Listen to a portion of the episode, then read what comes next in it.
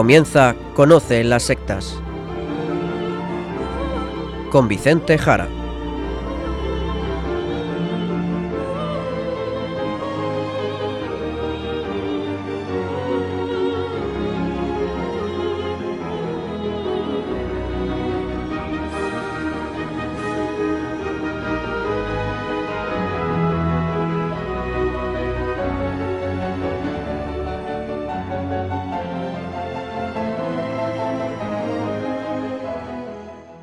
Buenas tardes, queridos amigos de Radio María. Empieza en estos momentos Conoce las sectas, el programa de sectarismo de Radio María España, dirigido y realizado por la RIES, la Red Iberoamericana de Estudio de las Sectas. Quien les habla y como encargado por la propia RIES para su dirección, Vicente Jara. Y también con todos ustedes, Izaskun Tapia Maiza. Izaskun, ¿cómo estamos? Muy buenas tardes a todos. Pues estoy muy bien, gracias a Dios. Fenomenal, así. Pues directamente tú al sumario del programa de hoy.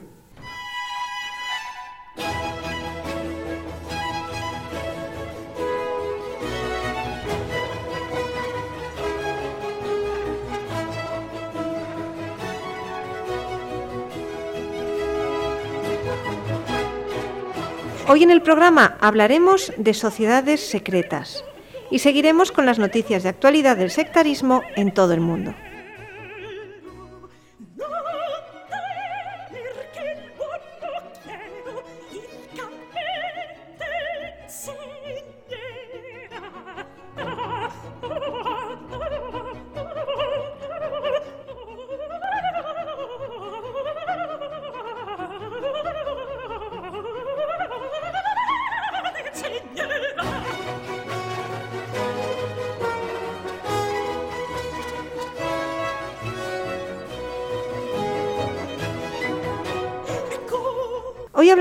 Sociedades secretas, pero debido a la complejidad del tema, lo haremos durante varios programas, no necesariamente seguidos, para poder tocar diferentes temas en los programas. Y hoy empezaremos explicando algunas razones que nos ayuden a entender cómo pudieron surgir las sociedades secretas, como la masonería, los Rosacruces o incluso los Illuminati. Eso es. Pues antes de empezar a hablar de cada una de ellas, conviene entender lo que está pasando, lo que está pasando durante su surgimiento, en torno a su surgimiento, para que aparezcan estas confraternidades, estas agrupaciones de hermandad, estas estructuras sociales que aún, que aún siguen existiendo y que durante los siglos siguientes desde su fundación van a nacer, viven, incluso mueren, se transforman e influyen más o menos en el curso de los diferentes acontecimientos de la historia. Y lo primero es situarnos en un espacio y en un tiempo muy concretos. Nos vamos a Alemania durante el siglo XVI. Pues allá nos vamos. Siglo XVI, territorio alemán. ¿Qué tenemos en estos momentos en Alemania? ¿Qué es lo que está pasando allí en esta época? Bien, pues vamos a ver. Recordemos a todos nuestros oyentes que en estos momentos tenemos a Lutero, porque Lutero murió en el año 1546. Y ahora la situación en el territorio alemán, pues es la verdad un enorme caos, un enorme caos. Múltiples conflictos, guerras. Indiquemos además que desde el año 1598 ya tenemos como rey en España a Felipe III, es decir, que acaba de finalizar el reinado nada más nada menos que de Felipe II. Y aquí hemos de recordar con Felipe II al duque de Alba en Flandes, el conflicto también con Inglaterra, etc. Y en especial la entrada en Alemania de la contrarreforma católica desde el año 1545. Una contrarreforma que es impulsada desde el sur y el oeste germanos, que son zonas católicas, contra el norte y contra el este alemán, que son protestantes en estos momentos se han dividido entre sí los príncipes alemanes y es todo una situación muy tensa y muy conflictiva. Lo interesante es que desde el punto de vista protestante nos encontramos en que lo que parecía inicialmente una victoria fácil, una implantación sencilla del luteranismo, pues no se consiguió. Y Alemania quedó en estado de sorpresa, con múltiples matices realmente de lo que debía ser la senda iniciada por Lutero es un estado totalmente, realmente de gran consternación dentro del luteranismo, con diferentes facciones incluso. Por esto Alemania estaba en un estado, podríamos decir, de colapso algo que incluso se vio mucho más claramente con la siguiente guerra, nada más y nada menos que la Guerra de los 30 años, del 1618 al 1648, una guerra de poder en el centro de Europa entre franceses y alemanes, que la verdad es que es siempre los mismos conflictos, incluso hoy en día, esta gran tensión en el centro de Europa, Francia y Alemania peleando siempre por ver quién se hará con el control del resto del continente, una guerra, la de los 30 años, que llevará a utilizar a las facciones católicas y protestantes, es decir, el uso de la religión para alcanzar el poder y donde al final entraría multitud de naciones, como las mencionadas, Francia y Alemania, por supuesto la España católica, también Austria, Suecia, Dinamarca y Noruega o Escocia, entre otras. Visto este escenario político, ¿cómo pudieron surgir las sociedades secretas, eh, todas estas sociedades esotéricas? Vamos a ver. Aún, aún no hemos llegado, para situarnos, aún no hemos llegado a la época del filósofo Descartes, de la filosofía cartesiana, ni por supuesto los pensadores racionalistas y empiristas, que son posteriores. Hemos de entender, por lo tanto, que estamos aún bajo la influencia del pensamiento escolástico, ¿de acuerdo? La escolástica en estos momentos de Trento, del 1545, y es la verdad un momento muy brillante, muy brillante, ¿de acuerdo? En el pensamiento, con dominicos, grandes figuras de los dominicos como Cayetano, de Soto, Vitoria, Cano, y también con grandes jesuitas como Suárez, de Toledo, Báñez, etc. Es también la gran época de esplendor de América, con grandes avances en el pensamiento español, de defensa de los indios, de derecho natural, de antropología aristotélico-tomista, etc. Y al mismo tiempo, mientras tanto, va a ir surgiendo un pensamiento diferente, diferente a este que hemos narrado ahora, en el corazón de Europa, muy diferente a este pensamiento español que es el dominante en la Iglesia católica. Vamos a ver. En el campo protestante existe una asimilación o identificación entre catolicismo y escolástica, pensamiento aristotélico tomista con catolicismo, que incluso viene de siglos anteriores. Se ve este pensamiento como un pensamiento romanista de Roma. Bien, al margen de pensadores luteranos primeros, como el reformador Thomas Münzer, decapitado en el año 1525 tras la guerra de los campesinos alemanes, totalmente radicalizado en su pensamiento, o la figura del gran teólogo y pensador Philip Melanchthon, en algunos casos conciliarista, gran pensador, sistematizador del pensamiento lutero, pues podemos también mencionar a Calvino, a Zwinglio y la influencia anterior de John Wycliffe. Un pensamiento enfrentado, como sabemos, al clero y al episcopado, totalmente en contra de Roma. ¿De acuerdo? Bien. Y también en el siglo XIV, un poquito antes, también en el siglo XIV, hemos de mencionar la figura del teólogo y filósofo franciscano Guillermo de Ockham. Guillermo de Ockham, quien como gran difusor y exponente del nominalismo dirá que al final para conocer a Dios pues no hace falta la razón, sino que solamente vale la fe. Es puro fideísmo al final. También con Ockham tenemos la idea de que no podemos encontrar un derecho natural, que solo tenemos individuos, elementos de lo que será un fuerte subjetivismo que se irá imponiendo poco a poco con el paso del tiempo.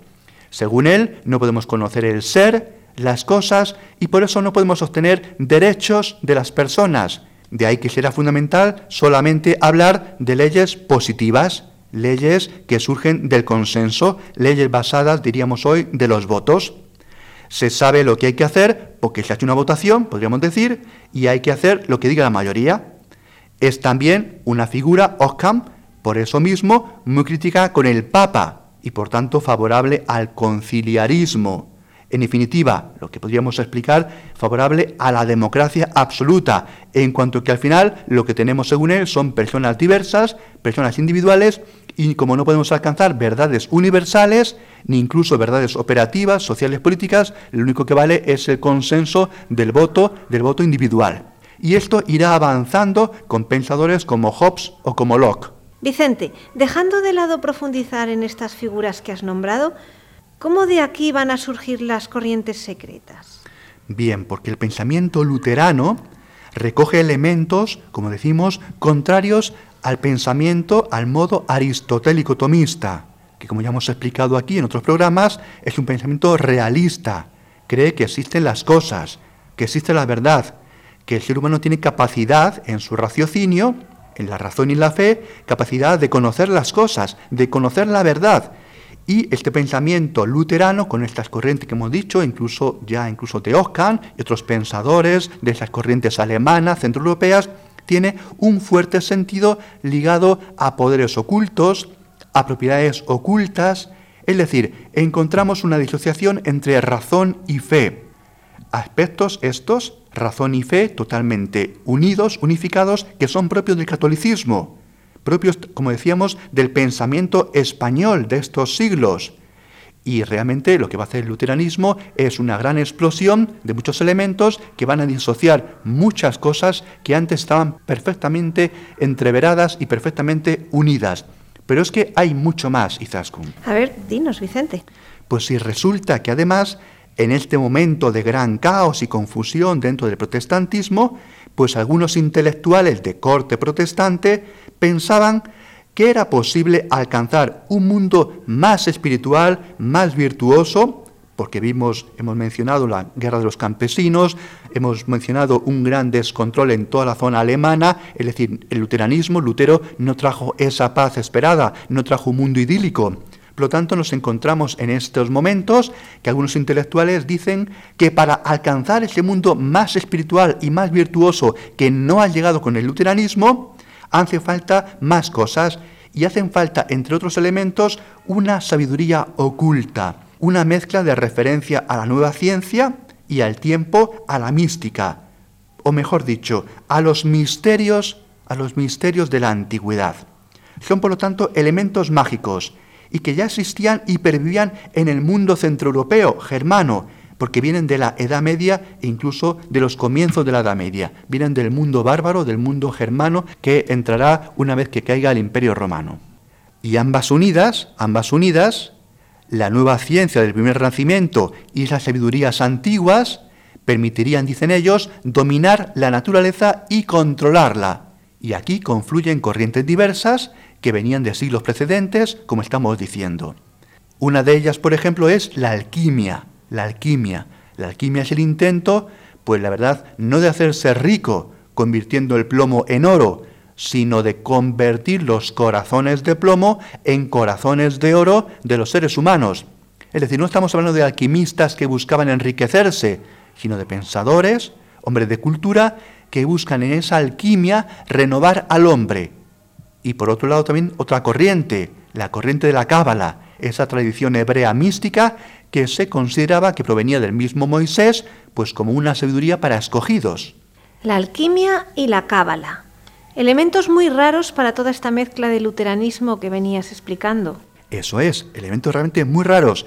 Pero si queremos entender bien el luteranismo y lo que estamos ahora explicando, el surgimiento de las sociedades secretas, hay que realmente conocer esta multitud de elementos que parecen muy diferentes, pero que veremos que al final confluyen todos y van a encajar muy bien. Vamos a hablar antes un poquito de lo que es la cábala, la cábala.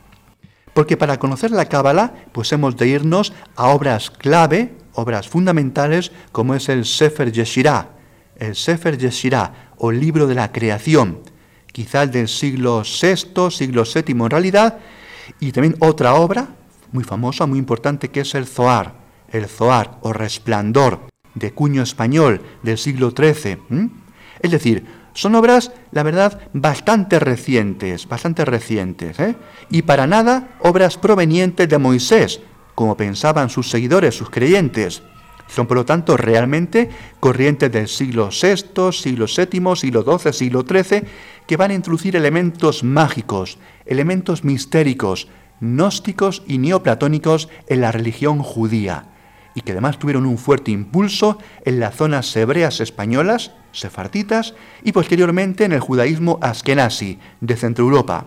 Pero cuidado, pero cuidado, porque desde el judaísmo sefardí, la verdad, apenas tuvieron influencia apenas que una influencia en la zona española. aunque sí es verdad que hacia Francia, fronteriza con España, y también sobre todo en el judaísmo centroeuropeo askenazí. ¿Y qué tenemos en la Cábala? Bien, con brevedad, la Cábala. ¿Qué tenemos en la Cábala? Pues en la Cábala lo que tenemos es que Dios es una entidad, Dios es una entidad de corte filosófico, que muy poco se parece al Dios de la Biblia, al Dios del Antiguo Testamento. Es un Dios filosófico como una gran luz, una luz infinita, de la que emana todo lo demás. Y esta emanación es a través de diez esferas, diez esferas o sefirot, que además cada una pues está asimilada a un atributo divino. El fin del hombre, según ellos, es ascender por estas esferas, desprenderse de los pecados y los vicios y meditando también en los nombres divinos de Dios y la sabiduría oculta de los significados de las letras hebreas, pues llegar a la purificación. Es todo una mística muy esotérica, muy extraña a lo que sería el judaísmo, digamos, más religioso. Esto es algo muy esotérico. Lo interesante es que durante la Edad Media los cabalistas se movían en lo secreto y escondido, perseguidos sobre todo por la ortodoxia judía de los rabinos, pero en el Renacimiento esta corriente va a salir en gran parte a la luz, pero la verdad es que no del todo, pero sí suficientemente. Por lo tanto, ya tenemos la alquimia y la cábala, un fondo luterano, un rechazo a la unidad entre razón y fe, y un fuerte subjetivismo. ¿Hay más elementos para este surgimiento de las sociedades secretas, Vicente? Pues sí. Otro elemento va a ser el hermetismo, y ahora lo explicaremos. El hermetismo, la magia, el esoterismo, de que si te parece Izaskun, pues hablamos dentro de un ratito y vamos a ir colocando todas estas piezas, todos estos elementos, para mejor ver el paisaje de manera completa del surgimiento de las sociedades secretas. Pero todo eso será dentro de un momento. Pues perfecto. Hemos considerado apropiado traer al programa de hoy piezas de la ópera La flauta mágica de Wolfgang Amadeus Mozart. Este autor llegó a ser maestro masón de la Logia de Viena y acudió a reuniones de otras logias. En concreto, sobre la flauta mágica eh, se dice que tiene mucha influencia de las ideas de la masonería. Vamos a escuchar tres arias de esta ópera. Comenzamos con el aria de Tamino.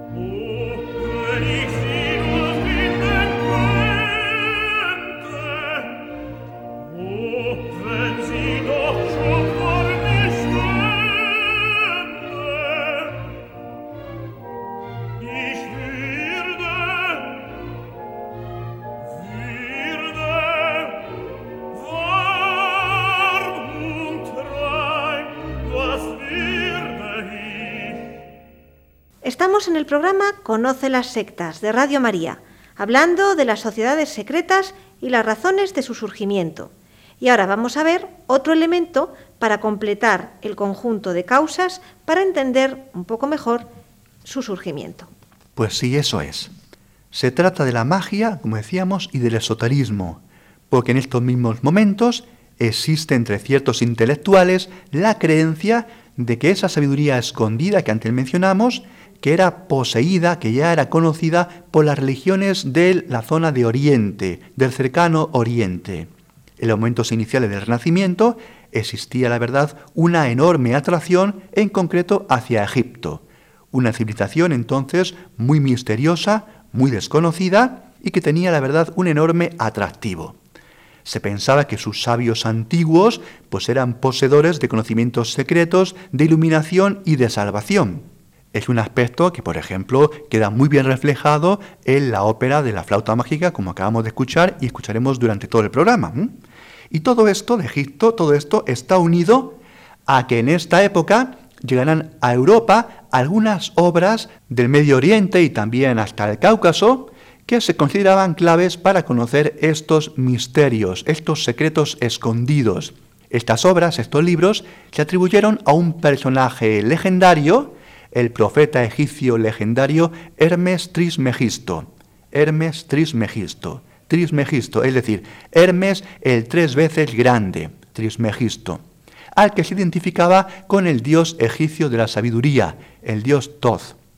Estos libros eran sobre magia, alquimia, astrología, filosofía, gnosticismo y que a partir del siglo XV se fueron propagando por toda Europa.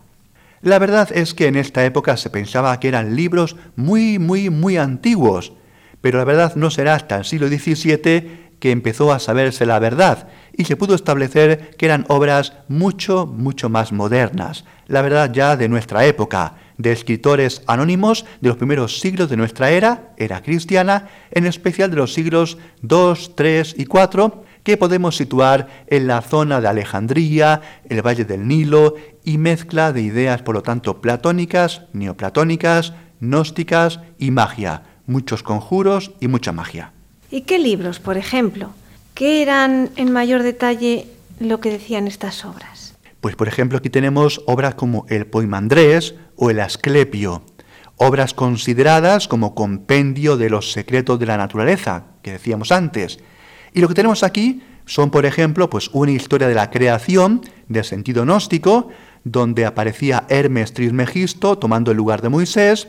Encontramos, por supuesto, muchos conjuros, intentos de magia para alcanzar la solarización, es decir, solarización, convertirse en el dios solar, acercarse a ser lo más parecido al dios solar, solarizarse, dios solar, que es el dios principal de Egipto. Intentos también de dar vida a estatuas, descripciones también del destino del alma tras la muerte, el modo de ser del juicio final, con demonios, comparando las obras buenas y las obras malas tras morir, para ver cuál es el destino en ese juicio. También encontramos en estos libros las fuertes relaciones entre los misterios sagrados y las relaciones sexuales, algo que nos da una idea de esa fuerte sexualización de las relaciones mistéricas mediterráneas anteriores al cristianismo y también pues cantidad de sentencias pues a modo de apotegmas, refranes diríamos, sentencias de sabiduría, fórmulas dogmáticas, etcétera. Vicente, una duda con todo esto que vas diciendo, porque entiendo que estos libros llegaron a toda Europa, la Europa católica, la del Mediterráneo y la Europa protestante, más centrada en las zonas germanas, ¿no es así? Eso es, eso es. esas obras llegaron, digamos, a toda Europa y se difundieron con gran rapidez, eso es, sí. De acuerdo, pero entonces... ¿No influyeron igualmente sobre católicos y sobre protestantes? Vale, muy interesante, efectivamente, muy interesante esta pregunta porque la verdad no van a influir igualmente. Vamos a ver. Porque, por ejemplo, veamos, mencionemos, por ejemplo, a Marsilio Ficino. Marsilio Ficino, en la corte de los Medici, en Italia, quien va a traducir al latín, por ejemplo, una colección de 13 tratados de estos libros en el año 1471 lo que la verdad llevará pues a una histeria, diríamos, a una histeria intelectual de conocer aquellos textos, de leerlos. Y aquí también hemos de mencionar también a otros influyentes filósofos, como a Giordano Bruno o a Pico de la Mirandola. Por lo tanto, sí, sí, Hubo personas dentro del ámbito católico totalmente subyugados, podríamos decir, encantados con estas obras herméticas del que suponían que, de que eran de Hermes Trismegisto. Pero el caldo de cultivo germano, pues la verdad es que era mucho, mucho más permeable a todos estos elementos, ¿de acuerdo? Si antes mencionábamos algunos autores realmente subyugados y encantados en la zona católica, la zona mediterránea, también tenemos que mencionar a algunos grandes difusores en la zona más centroeuropea. Por ejemplo, a Cornelius Agripa en Alemania, Heinrich Cornelius Agripa von Nettensheim, que falleció en el año 1535. Mencionemos, por ejemplo, a otro personaje ligado a este empuje mágico, que no es otro sino Theophrastus Bombastus von Hohenheim, quien conocemos mejor como Paracelso, es decir, Paracelso más que Celso, Celso es el famoso filósofo neoplatónico.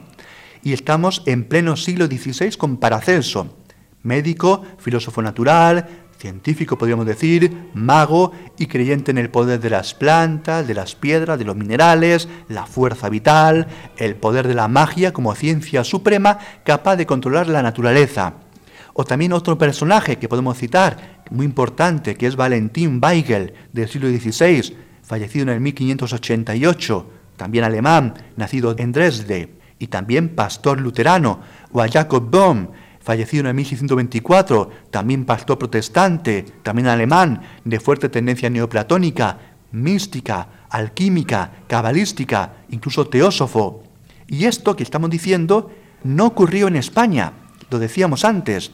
España, España no generó este tipo de personajes, no generó este tipo de personas no existió una difusión de lo mágico tan grande como ocurrió en Centro Europa. España, la católica España, está en todo caso en esta época llena de milagros, podríamos decir, llena de milagros de la Virgen, de santos, tenemos leyendas de santos, el milagro de la Virgen, todo el camino de Santiago con muchos milagros.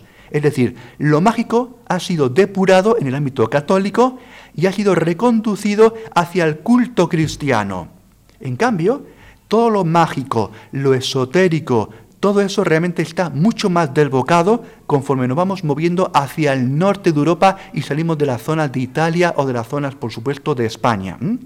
Y digamos otra cosa, porque todos estos intelectuales y buscadores de la filosofía oculta, de la sabiduría antigua, ¿de acuerdo?, mistérica, verán en los escritores herméticos, verán en la cábala, incluso en la alquimia, pues cosas que son similares, cosas que confluyen a lo mismo, elementos orientados todos a la purificación del ser humano, a una nueva sociedad utópica, a un nuevo mundo que era el que ellos mismos estaban viendo que era un mundo en el que vivían, un mundo novedoso. Es lo que hoy llamamos como renacimiento, un mundo en el que ellos están viviendo, que aún no han definido como renacimiento, pues están saliendo de la Edad Media, y saben que ahora se respiran pues otros aires, otros tiempos que aún se tardará en definir, pero que ellos ya saben que son tiempos diferentes a los anteriores. Y todos estos elementos extraños, alquímicos, mágicos, cabalísticos, misteriosos, esotéricos de religiones antiguas, ellos los veían como prefiguraciones del cristianismo, elementos que al final confluían a lo cristiano, porque ellos nunca sean luteranos o sean católicos, nunca se alejaron del cristianismo, sino que vieron en todas estas filosofías y religiones antiguas, en las artes mágicas incluso, pues corroboraciones, corroboraciones, curioso, corroboraciones del mensaje de Jesucristo. Ellos buscan, por lo tanto, el nuevo hombre, el hombre regenerado, el hombre renacido, renacido, renacimiento, el hombre del que habla incluso San Pablo, el bautizado que llega a ser un nuevo hombre bautizado con Jesucristo, el nuevo Adán. Y no podemos negar que esto no deja de ser un sincretismo religioso, sin duda que sí, pero entendemos, entendemos que va a ocurrir dos cosas.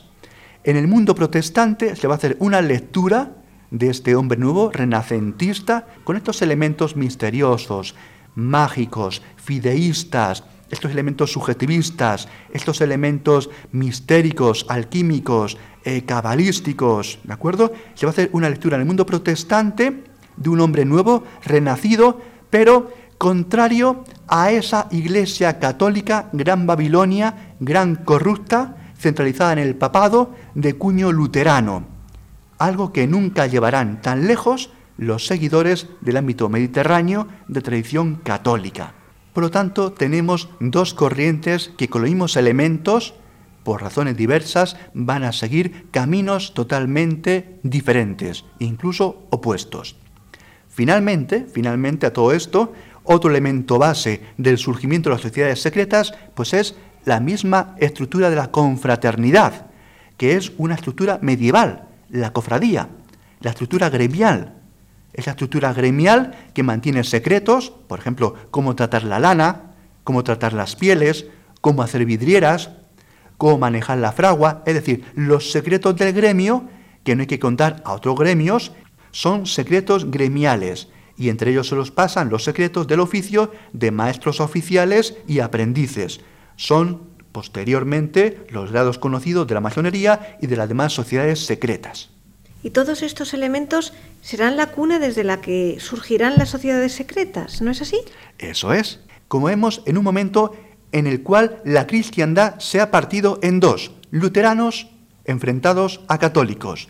Y por el lado luterano, ese fuerte sentido subjetivista, mágico, fideísta, antirracional, ¿de acuerdo?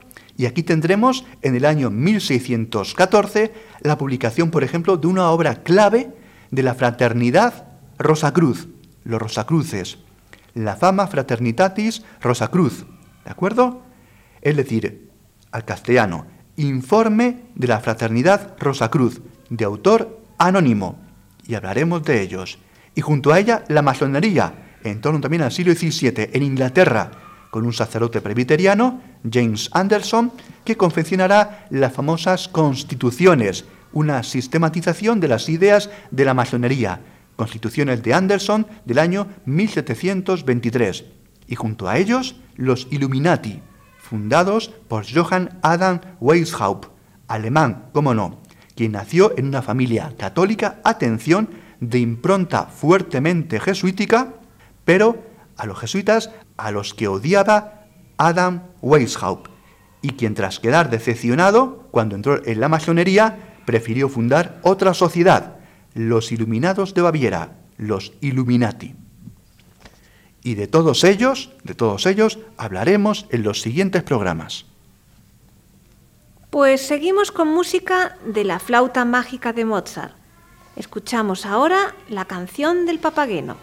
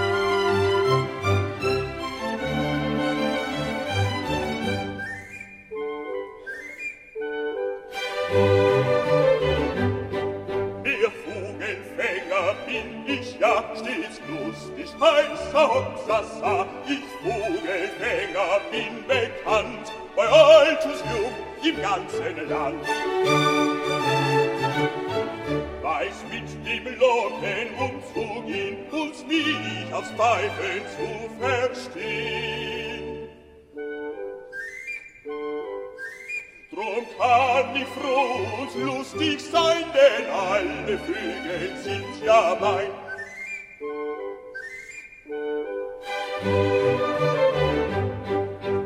Vogelfänger bin ich ja stets lustig, mein Schaupsassat. Ich Vogelfänger bin bekannt, bei alt und jung im ganzen Land. Ein Netz für Mädchen möchte ich, ich will sie duzen, weil's für mich. dann ich sie bei mir ein und alle Mädchen wären mein.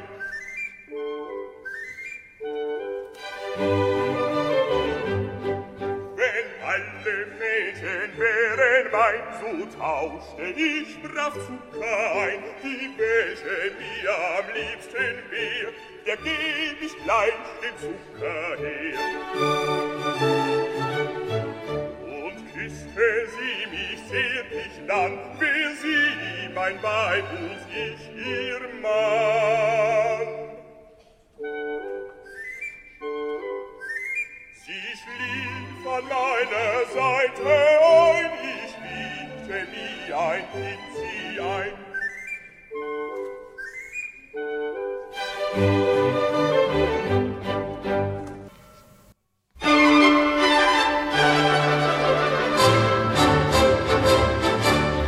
Continuamos en Radio María con el programa Conoce las sectas.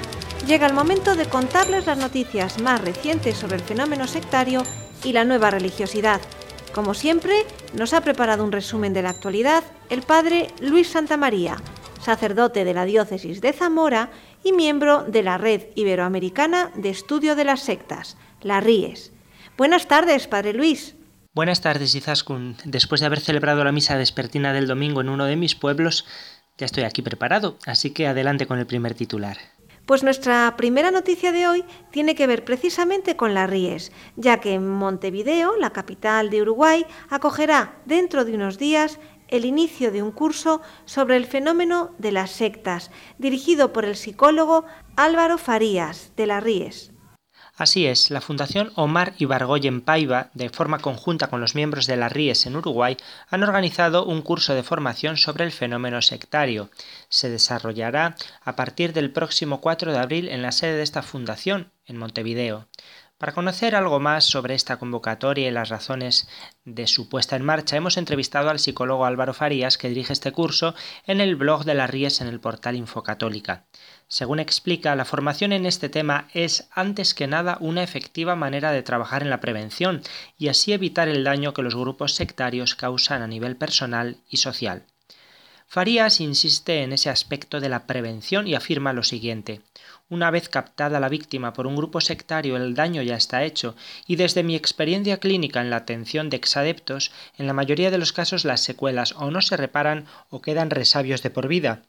Y el daño social es en parte ese resabio, el no poder confiar más en grupos espirituales o religiosos, la desconfianza hacia los profesionales de la salud por las malas experiencias o los fraudes que han padecido en las pseudoterapias New Age. Y por cierto, el psicólogo aclara que cuando nos referimos a sectas no nos estamos refiriendo exclusivamente a grupos espirituales desviados o secretos, nos referimos a todo aquel escenario en el cual se despliega la manipulación y el abuso psicológico con el fin de someter a una persona a las voluntades de un líder perverso. Esto, continúa diciendo, puede tener desde una presentación espiritual hasta una presentación terapéutica, pasando por otros escenarios como pueden ser grupos políticos o empresariales. El abanico es amplio, pero el denominador común es la manipulación y el abuso.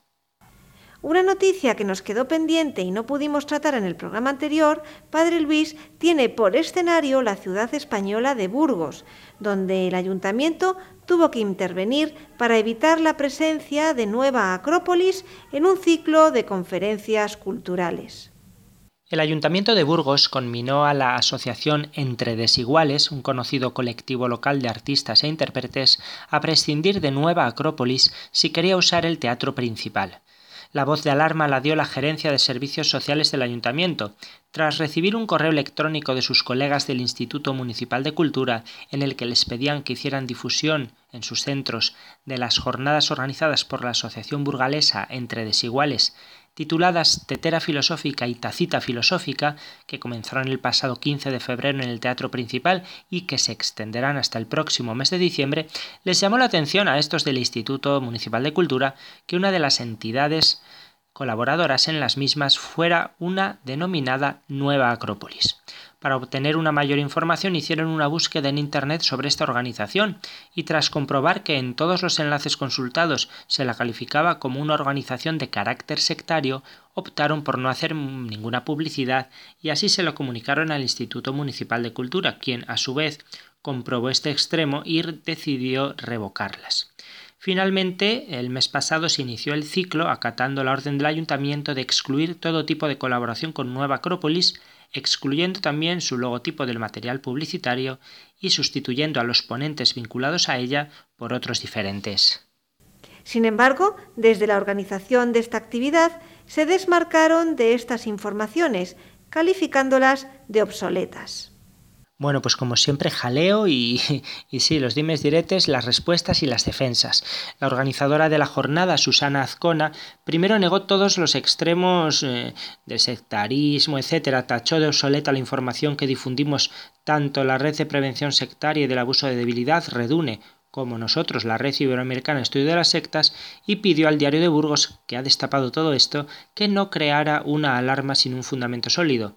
Pero después de la advertencia del ayuntamiento en el sentido de que las jornadas se suspenderían en el teatro principal de no prescindir de la colaboración de la secta, optó la organización por sustituir los dos primeros ponentes vinculados a Nueva Acrópolis y que iban a hablar sobre la utilidad de la filosofía por otra charla con otras, con otras personas. Quizás no esté de más recordar a nuestros oyentes qué es Nueva Acrópolis. Redune, que he citado antes, esa red nacional en España de prevención sectaria y del abuso de debilidad, considera a Nueva Acrópolis sin ambajes una secta de carácter filofascista, según explicó su presidente Juancho Domínguez al diario de Burgos. Juancho recuerda que la Asamblea Nacional Francesa la identifica como secta destructiva y que existe multitud de material gráfico en el que sus adeptos aparecen con vestimentas cercanas a la estética nazi. Aparentemente se presentan como una entidad interesada en la filosofía y la cultura y hasta en el deporte, pero hay multitud de testimonios de exadeptos que confirman que tras esa fachada exterior se esconde una secta esotérica con estética y ética fascista y paramilitar. Y se han conocido textos internos como el manual del dirigente o cartas a Delia y a Fernando que prueban esa realidad. Nueva Acrópolis se presenta y actúa exteriormente como una asociación cultural debidamente legalizada en España y en los demás países en los que está presente, pero que tiene las características de una secta que utiliza parafernalia fascista y en la que los miembros internos han de saludarse con el brazo derecho en alto. Esto nos lo recuerda Ramiro Pinto, que escribió a finales de los años 90 el libro Las sectas el descubierto, donde contaba que los miembros, eh, él perteneció a este grupo, contaba que los miembros ante los mandos superiores se arrodillan y gritan Ave. Por lo que dices, Padre Luis, no es nada aconsejable entonces facilitar que tengan lugar estas actividades que tienen un trasfondo de riesgo más allá de su apariencia cultural inofensiva. Efectivamente, Izaskun, es al menos imprudente que una administración pública apoye o difunda las actividades de un grupo sobre el que pesan acusaciones tan graves y es especialmente preocupante que no solo se dirijan en sus actividades a adultos, sino también a menores de edad. De esta manera vemos cómo Nueva Acrópolis continúa actuando en España. Si hace unos meses revelábamos aquí mismo en este programa una nueva estrategia, la de la creación de la Escuela del Deporte con Corazón, que organiza actividades en colaboración con el Comité Olímpico Español, ahora vuelve a ser la filosofía la forma publicitaria más corriente de esta organización.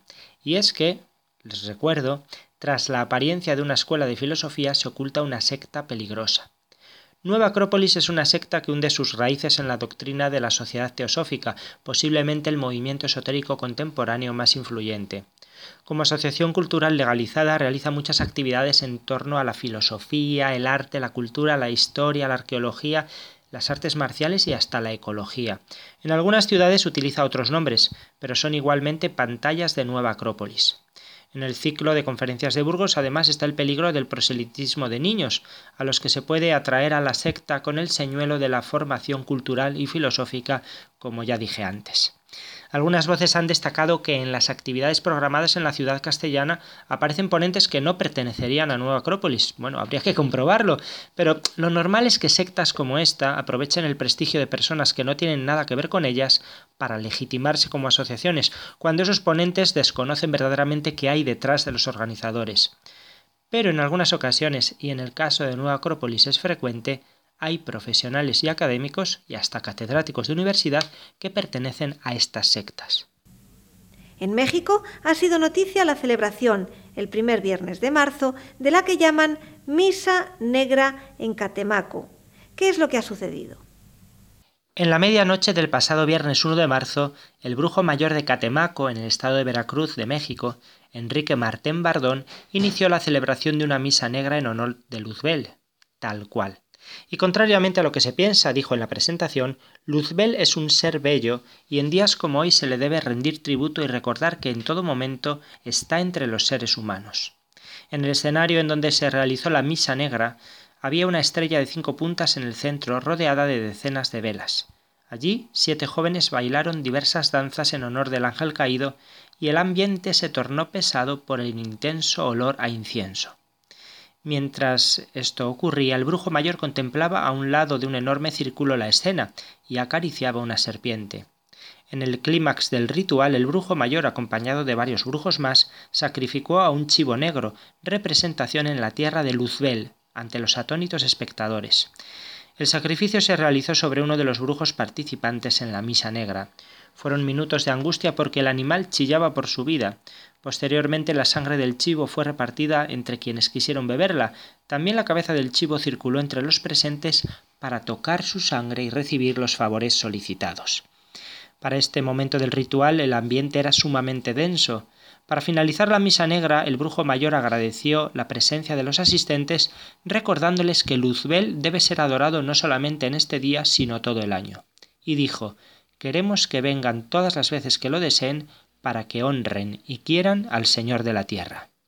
Otras localidades mexicanas han celebrado ritos semejantes en una promoción imparable del ocultismo y hasta del satanismo. Por desgracia es así, Zaskun. Esto que acabo de contar no ha sido el único rito ocultista celebrado en esta localidad mexicana. El mismo 1 de marzo y en el malecón costero de Catemaco, los brujos blancos, liderados por José Luis Baxín Matilla, llamado el Ángel Blanco, se reunieron para recorrerlo mientras las doncellas que portaban collares iban en unas balsas sobre la laguna de Catemaco.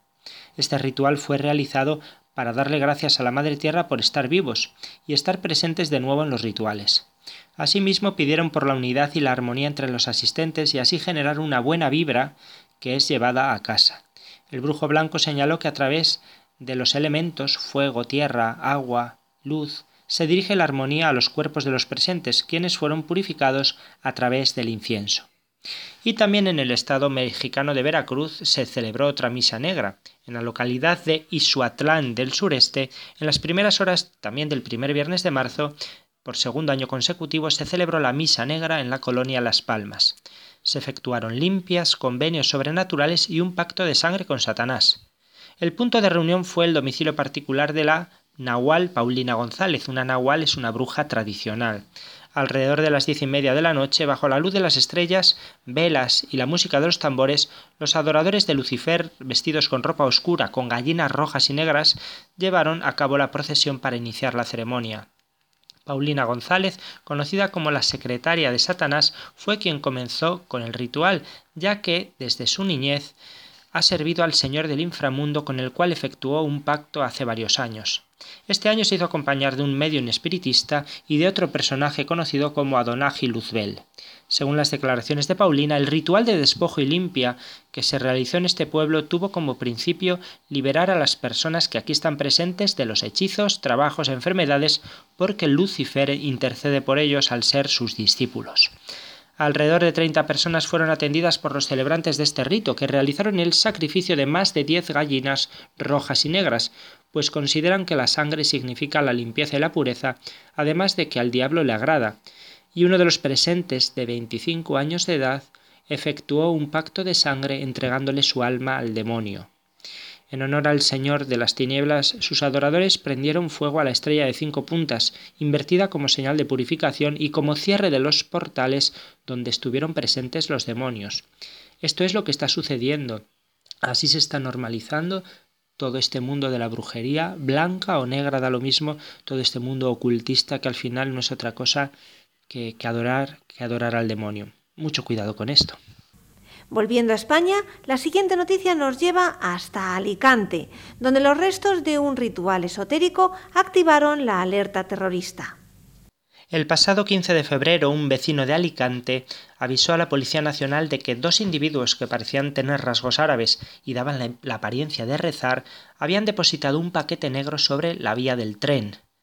Pues imagínense, el paquete sospechoso hizo activar el protocolo de atentado terrorista y provocó el corte de tráfico ferroviario durante dos horas, lo que causó retrasos importantes en ocho trenes, con un total de 135 viajeros afectados.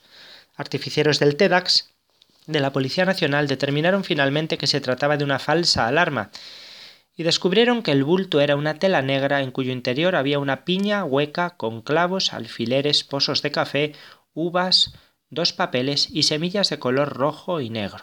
Fíjense la escena. La investigación posterior condujo al arresto por presuntos desórdenes públicos de un español de 38 años que explicó a los agentes que se trataba de un conjuro de amor para recuperar a su expareja porque le había dejado recientemente. Relató que es aficionado al esoterismo y que había buscado en Internet cómo hacer un conjuro de amor, y que había elegido este de la piña junto a la vía. Las semillas de color rojo y negro provienen de la planta Abrus precatorius, más conocida como regaliz americano, y contienen la sustancia abrina, una toxoalbúmina considerada muy tóxica, por lo que está prohibida.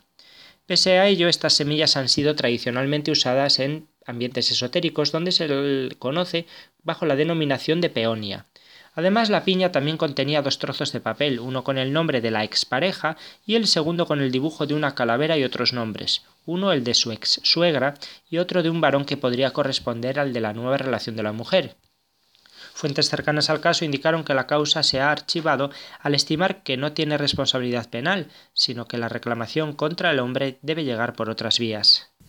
Es habitual encontrarnos con noticias relativas a estos ritos y a los cultos afroamericanos en general, sobre todo en Levante y en las Islas Canarias. Pero el fenómeno va mucho más allá. Un ejemplo es que ahora se ha sabido que el pasado mes de diciembre un rito de santería provocó un incendio en el País Vasco. Sí, el fenómeno va mucho más allá y el fenómeno está por todos lados. El diario vasco ha revelado que el incendio que tuvo lugar en diciembre pasado en el monte Jaizkibel, en la provincia de Guipúzcoa, aquí en España, se debió a un rito de santería. Según la información, la recién creada Unidad de Investigación de Incendios Forestales de Guipúzcoa se encarga de determinar si un incendio ha sido fortuito, originado por causas naturales, por la mano del hombre o si ha sido intencionado. Los informes que realiza muchas veces son claves para que la Fiscalía de Medio Ambiente pueda emprender acciones legales contra pirómanos o imprudentes. Los especialistas sostienen que la mayor parte de los incendios tienen su origen en negligencias, desde quemas descontroladas de rastrojos o forestales a cigarros arrojados eh, en el campo. Pero se han dado también situaciones sorprendentes, como un incendio que se desató el 23 de diciembre de 2018 en el monte Jaizkibel tras una ceremonia de santería. Esto es lo que dicen los investigadores. En otras zonas del estado existía constancia de algún hecho similar, pero nosotros no habíamos tenido ninguno en Guipúzcoa. En el transcurso de la investigación se halló una campanilla, un elemento muy característico en este tipo de celebraciones. Así que añado yo, esto es cosa de todos, no podemos pensar que es solo en Levante o en Canarias, como decía Sizaskun, sino que está por todos lados y hay mucha gente haciendo estas prácticas. Hasta aquí el repaso de la actualidad del fenómeno sectario. Muchas gracias, Padre Luis, y hasta dentro de dos semanas. Gracias a vosotros, Izaskun. Un abrazo grande desde Zamora para ti, para Vicente, para todos nuestros oyentes y hasta el próximo programa, si Dios quiere. Vamos terminando el programa con la famosísima aria de la Reina de la Noche, de la flauta mágica de Mozart.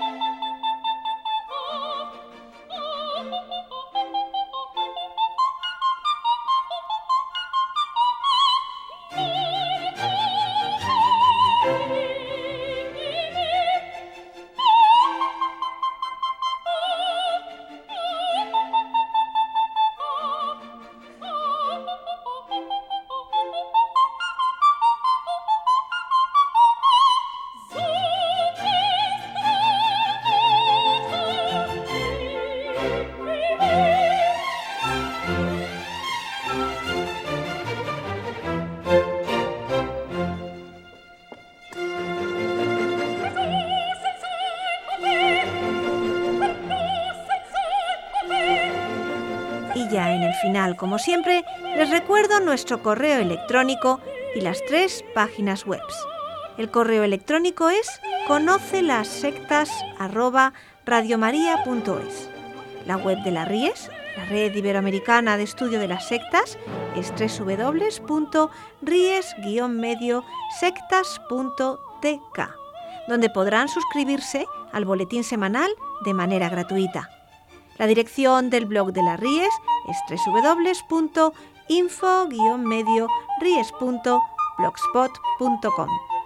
También pueden leernos dentro del portal de noticias religiosas de Infocatólica, cuya web es www.infocatólica.com. Y si alguno de ustedes, queridos radioyentes, desea alguno de los programas de Conocer las Sectas, para ustedes mismos, para un familiar, para un amigo, como un regalo, ante una necesidad de un tema aquí tratado, por la razón que sea, pueden llamar al teléfono 91 822 80 10. Lo repito, 91 822 80 10. Muchas gracias y buenas noches de parte de todo el equipo, que está compuesto por Vicente Jara, Luis Santa María y quien les habla, Izaskun Tapia Maiza. Hasta dentro de dos semanas, si Dios quiere.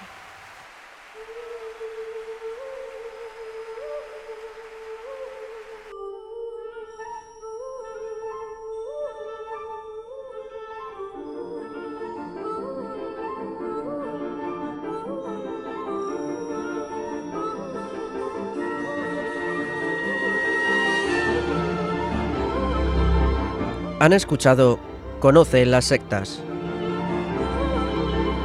con Vicente Jara.